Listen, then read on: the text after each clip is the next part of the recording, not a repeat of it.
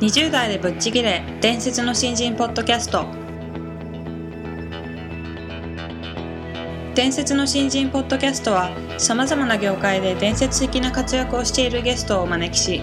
20代の皆さんに向けて優秀な人材と言われるレベルではなく圧倒的に突き抜けた人材になるためのヒントをお伝えしていく番組です。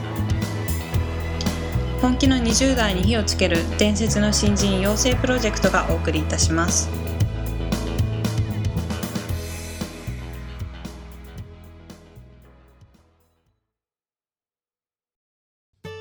皆さんこんにちは20代でぶっちぎれ伝説の新人ポッドキャストへようこそナビゲーターの戸谷香奈です伝説の新人プロジェクト小宮です。よろしくお願いします。よろしくお願いします今回はですね、えー株式会社人材研究所の代表取締役社長の曽我利光さんをゲストとしてお迎えしてるんですけども、と簡単に経歴の方をご紹介させていただきたはいい、と思います。ます。曽我利光さんは京都大学卒業後株式会社リクルートに入社。学生時代に学んだ心理学を生かして人事の道へ進みます。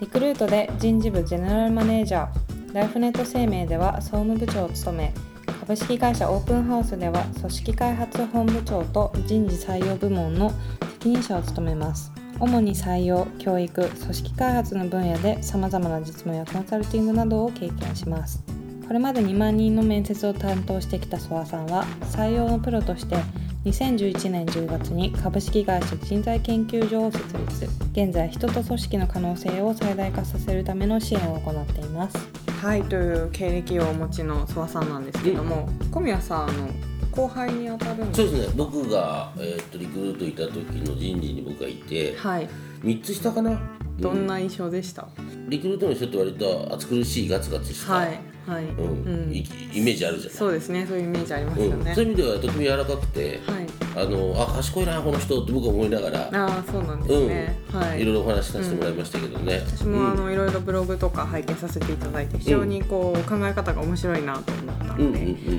楽しみですね。お話を伺えるの。ということであのよろしくお願いします。よ。ろしくお願いします。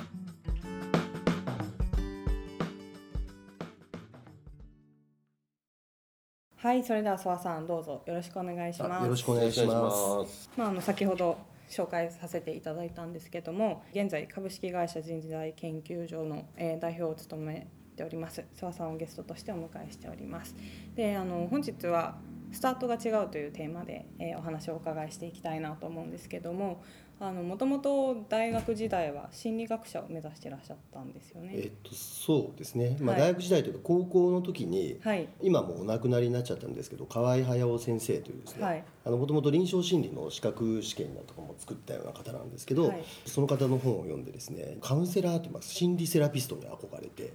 で、あの学校ではそういう勉強をしてました。なるほど。何やる人なんですか？あの要はまあ心の病を持ったような方に対してい。いろいろこう、まあその癒しを与えるみたいなですね、うん。感じで、まあ、人の話をこう結構聞かなきゃいけないような仕事なんですけど、ただまあ実際学校で勉強してみるとですね、はい。なんか僕結構喋っちゃう方なんで、うん。はいはい。ちょっとカウンセリング無理かなと 思ってですねあのちょっと諦めました。はい。まあ、そんな中実際にあの大学卒業されてあのリクルートに入社されたわけですけども、はい。そのもともと心理学者になりたいと思ってたのから、えーリクルートに入って人事をやりたいと思われたなんかターニングポイントみたいなのってそうですね。リクルートとの接点はものすごくあの偶然で、まあ、はい。先輩が入ってて、そこの紹介で接点を持ったんですけど、その頃ってまだ日本リクルートぐらいしかその人材ビジネスをやってる会社って大きいところもなくて、そうなんですね。はい、なんかその頃は彼らはあの日本株式会社の人事部だみたいなことを言っててですね、あそれはかっこいいなと、うん。でその心理、まあ、を使う分野の一つとしてそはい。の人事っていうのはなんかあるなって思ったんですね。うん。もともと心理学は、まあ、もちろんいろんなところに応用されてるんですけど、はい。多くは今でもそうなんですけど、はい。結局その病気の方とか、うん。その非行少年とかですね、うん。あるいはそのお年寄りとか、はい。なんかそういうこう結構あの大変な方をサポートするっていう。マイナスをこう、まあ、社会的弱者の場合あはいはですね、うん。をサポートするっていう。まあこれは素晴らしいあの仕事なんですけど、うん。ある種そこだけにしか応用されてなかったんですながそれをこうリクルートって会社は、まあ、人事の世界というか、まあ、いわゆる普通の働く大人たちはい。をターゲットにしていろいろこうサポートしていこうっていうことだったので、あこれって面白いなと思って入りました。あの大沢さんというかあの最初の方の経営者がいらっしゃってその方も心理学的経営って本も書いてるぐらいで、そういう心理学っていうものをその人事の世界とか、まあ、経営の世界に応用した、まあ、ある種最初の方の会社ですよね。じゃあその入社された当時っていうのはどういった思いを持って入社されたんですか？えーっとリクルートっていうのは我々は実験企業だという話をすごくしていて、何の実験企業かというと、はいい、ろんなお客様に対してその人事はこうしたらいいですよとか採用はこうしたらいいですよっていう、まあ、提案をしている会社なわけですよね。でそれを自分たちが一番うまく実践していなきゃあダメだろうということで自社の、えー人材マネジメントだったりとかあるいは採用っていうのをもう日本一のレベルでやろうっていう執着心を持った会社だったんですよね。で私はまあたまたまそのリクルート自体の人事に配属になって採用をやるってことになったので、まあ言わ言われてみればいろんな企業からそのはい。注目をされるような採用になるわけですから、い。ここはちょっと頑張らなきゃなっていうのが結構最初の頃のモチベーションといいますか、えやる気の源でした。うん。結構じゃあ難しかったですか？そういう採用するっていうのは初めての経験だったかと思うんですけど。そうですね、まあ、最初何が一番難しかったかって言ったら、まあ、さっきの話じゃないですけども、はい。やっぱり結局僕はあの人の話聞かないでよう喋ってしまったんでですね。あの面接最初は同席一人やらせてもらえないのではい。同席させてもらう感じになるんですけど、先輩から「あのお前ばっかり喋ってお前あいつ「はい」しか言ってなかったじゃないかみたいな 感じでですね、まあ、そんなところからスタートだったので、はい。まあ何回もとにかくもう量なんですよね。あの今までこの間計算したんですけど、はい。まあ、大体年間1,000人強通算すると2万人ぐらい面接をした経営さんに結局なるんですけど、はいはい。まあ、それぐらいこうやっていくうちでようやくこうなんとかなったっていう感じはあります。うんなるほどじゃあこうトライアンドエラーを繰り返しながらだんだんコツをつかんでいくみたいな感覚そうですね。うん。なんかあの伝説の新人でもありますけど、1万時間の法則っていうのははいやっぱりそうかなと思うんですね。はいはいその2万人の面接まあグループ面接もあるんですけど最後の方はずっと1対1でリクルートの最終面接とかやってたもんでですから、はいあのそれを言われるとおそらく多分1万時間ぐらい。結局やって、はいようやくど素人だった、い。むしろその人の話聞くのが苦手だった自分が、まあ、ある程度は聞けるようになってきたなっていうのは実感としてはありますうね。はい。でそのリクルートに15年勤められた後にまあ採用の責任者としてっていうポジションをはい。与えられるわけですけどもそれっていうのは最初からこう目指されてたんですか？あえー、とリクルートで、まあ、いろいろ38歳までいたんですけども、はい。あのその時にまあいろいろありました。あの採用から教育から評価うん制度設計がどうのとかメンタルヘルスとか、はい。健康保険組合とかもやってやってたのにですね、いろいろやったんですけどもその時にやっぱ思ったのが人事っていうのはこの一貫性がすごく大事だと。採用ではこういうポリシーでで育成ではこういうポリシーでとかっていうのが、まあ、それぞれあると思うんですけど、はい。それがこう一貫してないともう全部打ち消し合ってしまうと思ったんですね。実際まああのリクルートの中でもなかなかその矛盾をはらんだところも結構いっぱい。あって、まあはい仕方ない部分もあったんですけど、でそれを一気通貫で全部見れるようなポジションをいっぺんやってみたいっていうふうに思ってですね。であのもちろんリクルートで人事部長になれればよかったんですけど、はい。えーとまあ、僕が勝手に引いた38歳っていうラインがあってですね、これはほとんど意味はないんですけど、はい。それまでに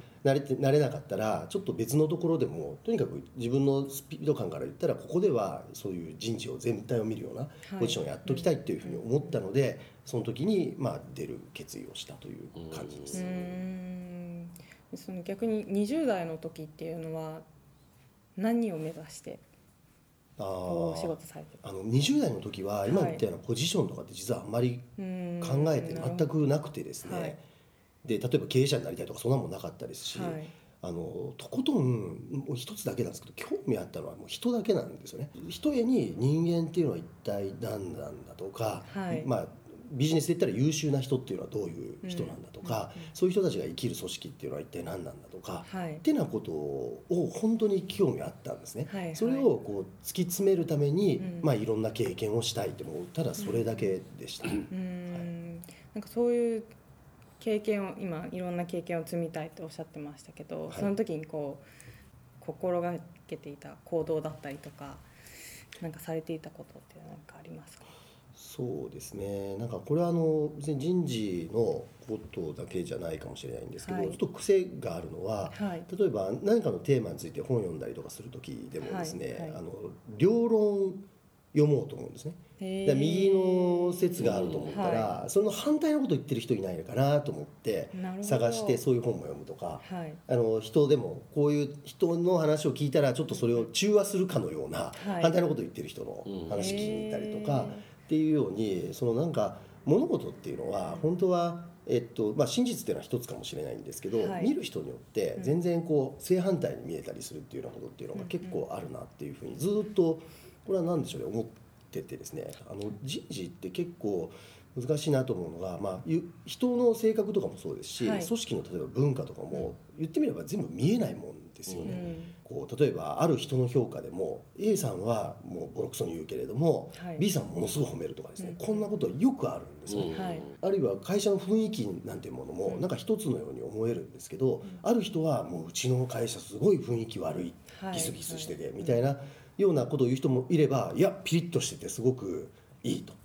いうような表現をする人もいますし、はい。うんですからまあなんですかね真実は一個でも解釈によってもう本当にしん、まあ、こういうの心理的現実って言ったりしますけども、はい。そういったものは本当人の数だけあるんだなとうんいうふうに思うんです、はい。ですから、えー、と何を誰が言ってても、はい。こうこれすごいこう性格悪いかもしれないですけど、話半分に聞くというかこの人はこういうのが大事だからこのことについてこういう解釈をするんだろうっていうですね、なんかそういうような考え方で、まあ、いろんな人の話をはい。聞くようにしました、あのそうしないとなんですかね人事で例えば特に人事の決裁者になったり、はい。えー責任者になったりとかしていく人がですね、なんか誰かのあの話をポンと聞いてそれで拙速に判断をして、あいつが言ってたからやばいとかっていう感じでこう動いたりするとですね、はい。あの結構問題になったりとかするんですね、うんうん。実は蓋開けていろいろや調べてみると全然正反対のことを言う人もいたみたいなことっはいて結構あったので、なるほど。逆に今そあの経営者の立場としてそういった視点って役立ってるなっていうのを感じたりとか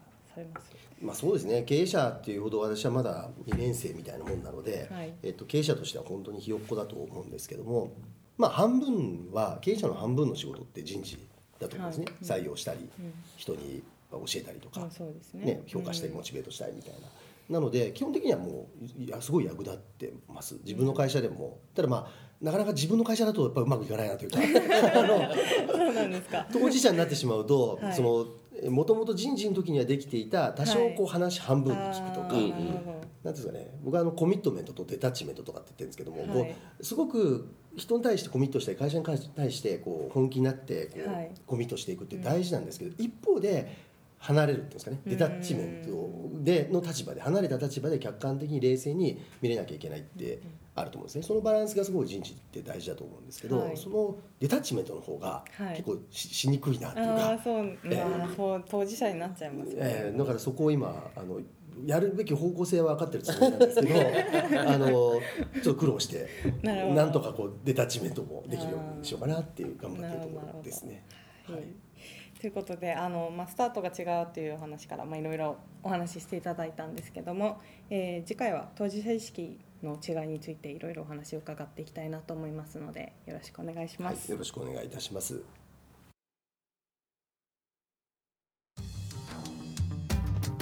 はい、今回は諏訪さんのあのスタートについてのお話を伺ってきたんですけども、はい。諏訪さんの若い頃からのうんうんうん癖ということで、まあ、何かこう一つのテーマについて逆説についてもちょっと検証してみるっていうことをしてたっていうふうにおっしゃってたんですけど非常に面白い考え方だなと思ってでそういうものの見方っていうのはおそらく人事だけでなくうん。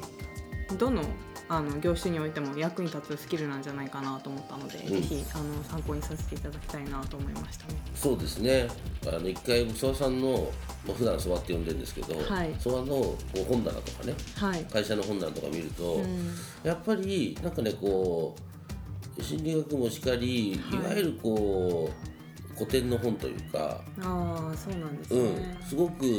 やっぱあ物知ってるなっていうねこう知識を持ってることによるはいきちんと学ぶっていうことの大事さとか、はい。うん、安心感ってすごくありますよね。うんうんきっとあれですかねライフネットの出口さんとかにも影響されてるんですかねそういう古典を読むとか。うん、あの影響もされてるのかもしれないしもしかしたら本質的にも近いものがあるのかもしれあーそうかないしもしれないですね。うん少なからずあの僕はあのすごいなといつも思う。あーやっぱり勉強家なんですね、そうだね。うん。まあ見習わないといけないですね。そうですね。なんだろう必ずしもこれ聞いてる方がねみんなそういうふうにしなきゃいけないわけでもなく、はい。そういう人もいるしいろんなこう得意なみんな分野があってそうですね。うん。それでこう手をつないでというか、い。そういう人たちとこう協力しながらやっていけばはい。いいので、一つのあこういう人もいると助かるなっていうう、んうんうん。まああの素晴らしいですね。そうですね、うん。はい。それでは澤さんどうもありがとうございはい、あました、りがとうございました。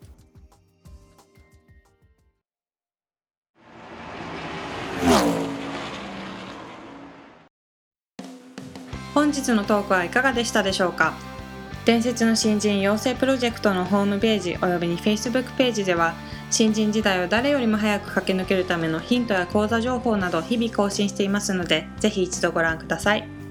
検索キーワードは伝説の新人です。また集英社より出版されている伝説の新人20代でチャンスをつかみ突き抜ける人の10の違いでは20代のうちから身につけておくべき習慣について分かりやすく解説しています。ぜひ皆さんも突き抜けるための思考や行動習慣を新人時代の今にこそ自分のものにしていってくださいこの番組は伝説の新人養成プロジェクトの提供でお送りしました。